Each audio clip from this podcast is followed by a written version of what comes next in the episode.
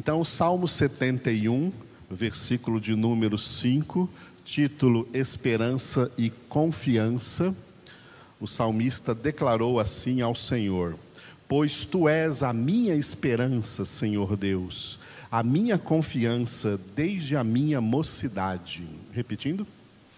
Pois tu és a minha esperança, Senhor Deus, a minha confiança desde a minha mocidade. Aleluia.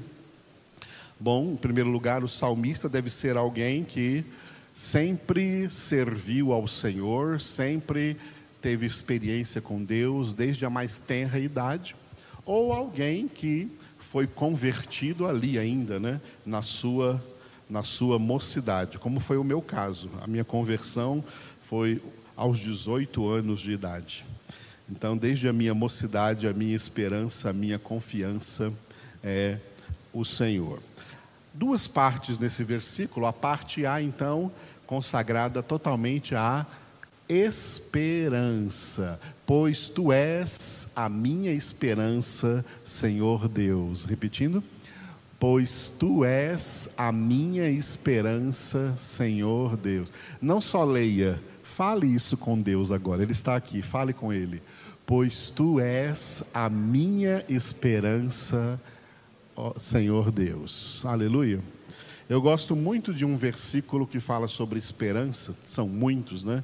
São muitos versículos, muitos textos bíblicos. A esperança é um grande tema bíblico, mas eu gosto muito deste versículo de Colossenses 1, 27, onde Paulo declarou: Cristo em vós, a esperança da glória. Repetindo. Cristo em vós, a esperança da glória. Nós estamos vendo esses dias né, nos, nos, nos, jornais, nos noticiários, né, dizendo que as vacinas contra a Covid elas são doses de esperança. Bom, eles estão falando de uma esperança terrena, de uma esperança de uma cura de uma doença, de uma imunização contra uma terrível doença que levou muitas vidas, mas esperança de quê? Esperança de voltar tudo como era antes, de voltar tudo à normalidade, de voltar tudo, todo mundo a fazer o que sempre fazia antes e continuar fazendo as mesmas coisas que faziam antes. Essa é uma esperança muito fraca, muito pobre, paupérrima, tá? A esperança bíblica, ela, ela se compõe juntamente com outras duas virtudes, das, daquelas que são chamadas as três principais virtudes da graça na obra da salvação de nossas vidas, que são a fé, a esperança e o amor. As três virtudes são citadas pelo apóstolo Paulo lá em 1 Coríntios capítulo 13, onde ele fala principalmente do amor, e a maior dessas três é, claro, o, o amor. A fé, a esperança e o amor. Três virtudes da graça na vida de todos os salvos. E em primeiro plano, essas três virtudes, a fé, a esperança e o amor, são em relação a Deus em relação ao céu, em relação à eternidade, não em relação a tudo que existe na terra ou as coisas terrenas. A nossa esperança, esperança cristã, esperança bíblica, esperança evangélica, a nossa esperança não é em absolutamente nada na terra e em absolutamente ninguém na terra. A nossa esperança não é em política e nem em políticos, a nossa esperança não é em economia, a nossa esperança não é em nenhuma coisa que venha melhorar aí a sociedade. Nós temos profecias bíblicas claramente demonstrando para nós que a sociedade humana não vai melhorar, ela vai piorar, o que acontece em meio à sociedade humana é o que o maior dos profetas profetizou, Jesus Cristo, é a multiplicação da iniquidade. Que esperança há para um mundo no qual a iniquidade se multiplica, o pecado se multiplica, e por causa da multiplicação da iniquidade, o amor, até o amor natural, não está falando do amor sobrenatural de Deus, até a afeição natural humana se esfria em todos os lugares não há esperança para essa humanidade. Essa humanidade ela está percorrendo o que Paulo chamou em Efésios 2:2 o curso, como o curso de um rio, o curso deste mundo. E esse curso vai desaguar no estado eterno de condenação. Não há esperança para a humanidade sem Deus. A esperança cristã, volto a repetir, não é em nada ah, tenho esperança que o Brasil vai melhorar. Isso é esperança vã. Tenho esperança que o mundo vai melhorar. Desculpe, isso é esperança vã. Ah? A nossa esperança, porque esperança vem do verbo esperar, é que Jesus venha nos buscar e nos levar para a glória, para a casa do Pai. Na nossa esperança, nós estamos esperando Jesus voltar. Essa é a nossa esperança, porque Cristo em nós é a esperança da glória. Cristo habitando em nós nos dá esperança de que logo partiremos dessa realidade terrena que Davi chamou de vale da sombra da morte e estaremos para sempre com o Senhor. Essa é a nossa esperança, que Paulo disse também em Romanos capítulo 8. Esperança que se vê não é esperança, porque o que alguém vê, como ainda o espera, nós que esperamos o que não vemos, com paciência aguardamos. Aguardamos o Senhor, esperamos o Senhor. Esperança cristã, esperança bíblica, esperança evangélica, a esperança espiritual, que é virtude da graça para as nossas vidas, juntamente com a fé e o amor que Deus derrama em nossos corações, é esperança da glória em Cristo Jesus. É isso que nós esperamos. E deixando bem claro para a humanidade pecadora, sem Deus, sem Cristo, simplesmente não existe esperança alguma. Não há esperança. Eles estão seguindo um curso para um lugar de eterno desespero, que é o contrário de esperança. A esperança é uma virtude exclusiva dos filhos de Deus que na glória haverão de habitar juntamente com o Pai com Jesus e o Espírito Santo. Essa é a esperança espiritual, essa é a esperança bíblica, essa é a esperança evangélica. Amém? Muito bem. E a parte B do versículo 5 do Salmo 71 é confiança, aonde o salmista declarou: "A minha confiança desde a minha mocidade". Repetindo: "A minha confiança desde a minha mocidade. Eu estou dizendo que o Senhor, né, o Senhor é a minha confiança desde a minha mocidade. Ou seja, enquanto eu espero no Senhor, essa esperança, essa espera, ela é com confiança. Vamos jogar isso dentro de uma questão cronológica. Esperança visa algo lá no futuro, a vinda do Senhor, a volta do Senhor. Confiança é algo do presente. Enquanto esperamos o que há de vir aí no futuro, no presente, a nossa atitude é uma atitude de confiança.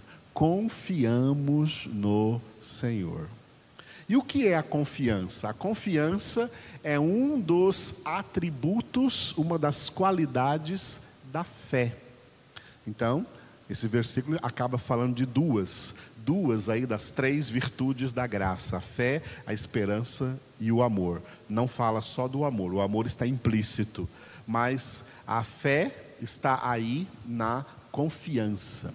Confiança é um resultado da fé. A fé traz para nós essa fé que é dom de Deus, não é a fé natural, nós temos sempre que fazer uma diferença entre a fé natural e a fé sobrenatural. A fé natural todos, é a fé que todos os homens têm e cada um coloca essa fé naquilo que quiser, mas essa fé não salva. Mesmo que alguém queira colocá-la em Deus, mesmo que alguém queira colocá-la em Jesus Cristo, essa fé não salva. A fé que salva é a fé sobrenatural, que o homem não tem ela por natureza, ela vem de Deus. É o que Paulo disse em Efésios 2, 8. Pela graça sois salvos, mediante a fé, e isto não vem de vós, é dom de Deus.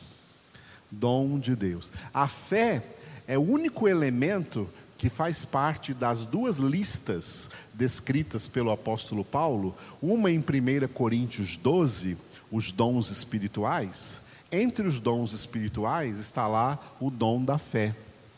E em Gálatas, capítulo 5, versículos 22 e 23, as nove características do fruto do Espírito. Dentre as nove características do fruto do Espírito, na nossa Bíblia em português, a gente lê uma que é fidelidade, mas não foi isso que Paulo escreveu. Paulo escreveu em grego fé. Fé, fruto do Espírito, fé, dom do Espírito. Essa fé sobrenatural é o Espírito Santo que nos presenteia com ela a partir do momento exato da nossa conversão, nós recebemos o dom da fé. E essa fé, ela traz consigo várias características. E uma das fortes características é a confiança. Confiança. Ah? O que é confiança? É, vamos usar uma palavra conhecida de todo mundo aí na sociedade, né? Antigamente tinha muito isso, hoje já está um pouco superada essa questão. Quando você ia comprar alguma coisa, um carro ou uma casa, ou fazer um financiamento, você precisava de um fiador. Olha que a palavra fiador está dentro da palavra confiança. Fiança, fiador. Na, a, você precisava de um fiador. Por que, que você precisava de um fiador? Porque a pessoa que estava vendendo para você tinha que vender para você baseado na total confiança de que ela irá receber o valor que você ficaria devendo para ela. Né? E na falta de você ter esse valor para pagar essa coisa que você está comprando. Então você tinha uma pessoa que com certeza tinha bens suficientes para cobrir essa dívida. Tá? Então você precisava apresentar essa pessoa como um fiador. E aí a pessoa que estava vendendo para você teria confiança de vender para você, porque com certeza ela iria receber, porque naquele contrato estava lá a assinatura de um fiador que com certeza podia pagar, cobrir essa dívida que você estava fazendo. Eu usei este elemento como comparação para nós entendermos o seguinte: que para nossa salvação, para que um dia estejamos na casa do Pai, quem recebe a fé salvífica passa a ter uma certeza de salvação, uma convicção de salvação, porque o nosso fiador é o próprio Senhor. Que é, como Paulo disse em Efésios capítulo 2, rico em misericórdia. E que nos deu também, no capítulo 3 de Efésios, em Cristo, todos os tesouros da riqueza da sua glória em Cristo Jesus. Ou seja, a fé nos leva a ter plenitude de confiança no Senhor. Por exemplo, nós não confiamos em nós mesmos para a nossa salvação. Ninguém pode confiar em si mesmo para a salvação. Eu não serei salvo por mim mesmo, depositando a confiança em mim mesmo, é, sou eu. Eu é que estou fazendo tudo para minha salvação, e é pelo que eu estou fazendo que eu serei salvo. De jeito nenhum. Paulo escreveu isso em Filipenses capítulo 3. Nós não confiamos na carne. E Jeremias disse: Maldito do homem que confia no homem. Isso significa confiar em si mesmo. Note que o mundo sem Deus prega muito autoconfiança. Você tem que ter fé em si mesmo, confiar no seu taco, confiar em você mesmo. Essa confiança é vã, como as esperanças do mundo são vãs. A verdadeira confiança bíblica é que o Senhor, o Senhor, já nos salvou em Cristo Jesus. Já tem escrito os nossos nomes no livro da vida do Cordeiro. Que o Senhor já nos escolheu nele, antes da fundação do mundo, para sermos santos e irrepreensíveis diante de seus olhos que somos eleitos segundo a presciência de Deus Pai, em nome de nosso Senhor Jesus Cristo. Nós temos plena confiança no Senhor. Nós, mesmo no estado de salvação, podemos falhar, porque mesmo salvos, continuamos sendo falhos, mas Ele não falhará a plenitude do seu propósito sempre se cumprirá na nossa vida. Eu confio no Senhor. As nossas inclinações pecaminosas, para nós que somos filhos de Deus, elas não são para nos desanimar e dizer assim: ah, acho que eu não tenho salvação, porque eu tenho essa inclinação ou aquela inclinação pecaminosa. Não.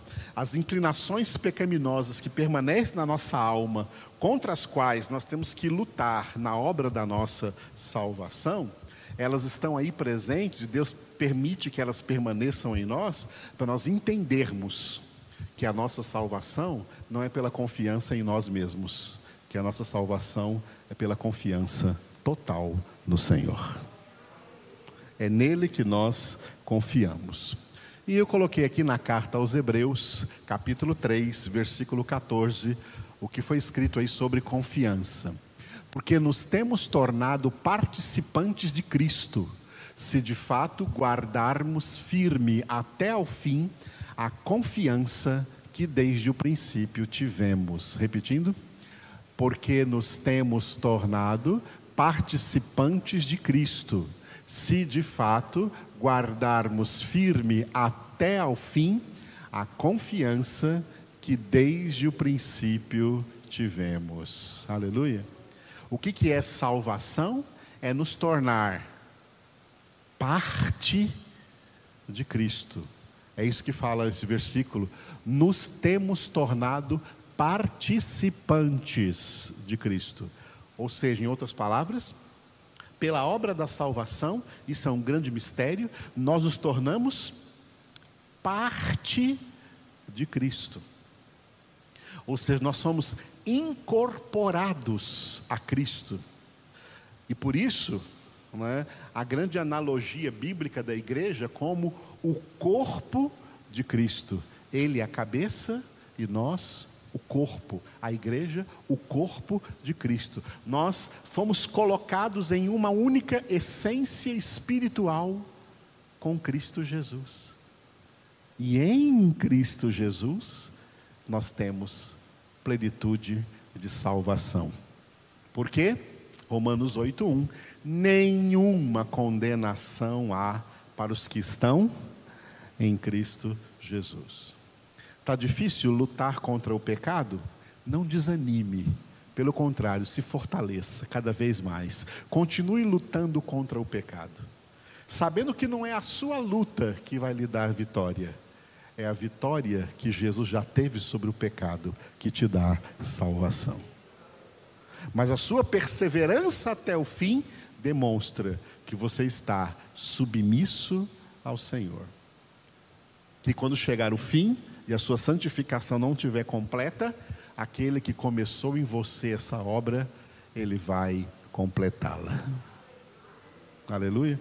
Nós confiamos que ele vai completar a nossa santificação, porque a salvação não é obra nossa, é obra exclusiva do Senhor. E é assim que nós mantemos a confiança. Manter a fé é manter a mesma confiança até o fim. A minha vida está nas mãos do Senhor. Ele é que é o meu Salvador. Eu não sou salvo por mim mesmo. Eu não sou salvo por nenhuma instituição religiosa. Eu não sou salvo por igreja. Eu sou a igreja salva em Cristo Jesus. Jesus é o meu Salvador. Aleluia. Diante disso, Oremos ao Senhor. Fique de pé e interceda comigo agora. Obrigado, Senhor, por tão grande salvação com a qual tu já nos presenteaste em Cristo Jesus. E por causa de Jesus, ó Pai, de ti e do Espírito Santo, nós fomos dotados de plenitude de confiança, nós confiamos plenamente no Senhor. A nossa esperança não é vã, porque a nossa confiança é real, é verdadeira, é dom do Senhor em nossas vidas, o dom da fé. Obrigado por esse dom da fé que distribuíste a cada um dos teus verdadeiros filhos e filhas, para que permaneçam sempre no caminho, na verdade e na vida, em nome de Cristo Jesus. Como servos e servas do Senhor, nós apresentamos a Ti todas as pessoas que estão enfermas, especialmente as pessoas enfermas com essa Covid, Senhor, que elas sejam curadas agora em nome de Jesus. Oramos de maneira particular pela nossa querida irmã Mirte, Senhor, devolva a nós aqui, Senhor, completamente curada, para que ela cante conosco, ore conosco, participe dessas palavras, abençoa ela a vida e a vida também do Emanuel. Entregamos em tua presença, Senhor, a vida da Ada, do Guilherme, continua agindo poderosamente na vida deles. A Ada, Senhor, está em tuas mãos. É o Senhor, o Deus que lhe dá saúde plena em Cristo Jesus. Oramos por todos, Senhor, que estão enfermos, clamando pela tua misericórdia na vida de cada um deles. Obrigado, Senhor, por esses últimos quatro aniversariantes do mês de janeiro, Senhor. Eu que faço aniversário hoje, entrego a Ti a minha vida, Tu sabe que eu pertenço a Ti para sempre. Entrego a Ti a vida do Fabinho, derrama sobre ele, Senhor, a Tua bênção, a Tua graça, sobre a Nel Belaine, sua esposa, o Josué Felipe, seu filhinho, abençoa essa casa, abençoa essa família plenamente com a Tua presença. Entrego a Ti a vida da irmã Terezinha, enche, Senhor, a irmã Terezinha com Teu Espírito Santo, cura, Senhor, a vida dela de toda a enfermidade, dá saúde plena para ela no corpo, na alma, no interior, no exterior, fortaleça a vida da irmã Terezinha, ó Pai, em nome de Jesus. E oramos também pelo Arthur, Senhor, abençoa o Arthur da Lucilene e do Oscar, que ele continue crescendo na graça, no amor, no conhecimento do Senhor, diante dos seus pais, diante da sua família, especialmente diante do Senhor.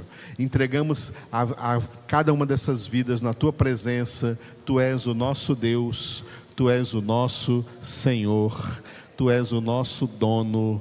Aleluia.